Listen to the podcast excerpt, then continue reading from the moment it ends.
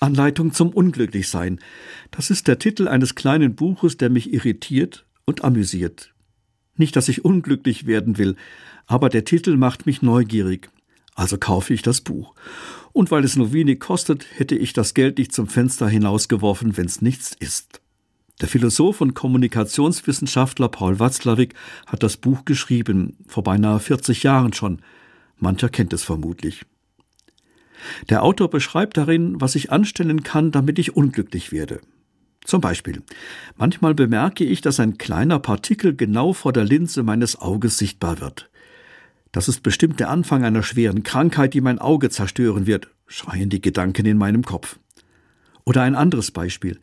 Ich habe ein Bild gekauft, will es in meinem Wohnzimmer aufhängen. Einen Nagel habe ich noch, mir fehlt jedoch der Hammer, um den Nagel in die Wand zu schlagen. Den könnte ich mir doch bei meinem Nachbarn ausleihen, ist der erste Gedanke. Aber dann kommen mir noch ganz andere Gedanken. Wenn er mir den Hammer gar nicht leihen will. Vor ein paar Tagen, als ich an ihm vorbeiging, hat er mich nicht gegrüßt. Außerdem schaut er immer so komisch zu mir herüber, wenn ich im Garten arbeite. Es kommen noch mehr Gedanken von solchem Kaliber. Am Ende renne ich zu ihm hinüber, klingle an seiner Haustüre, und als er öffnet, brülle ich ihn an Behalten Sie doch Ihren blöden Hammer.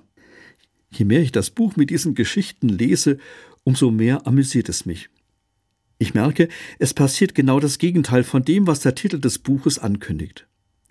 Immer wieder, wenn meine Gedanken ins Graue abgleiten, muss ich an diese Anleitung zum Unglücklichsein denken. Und ich merke, ich habe es oft selbst in der Hand, ob ich unglücklich werde oder doch eher glücklich.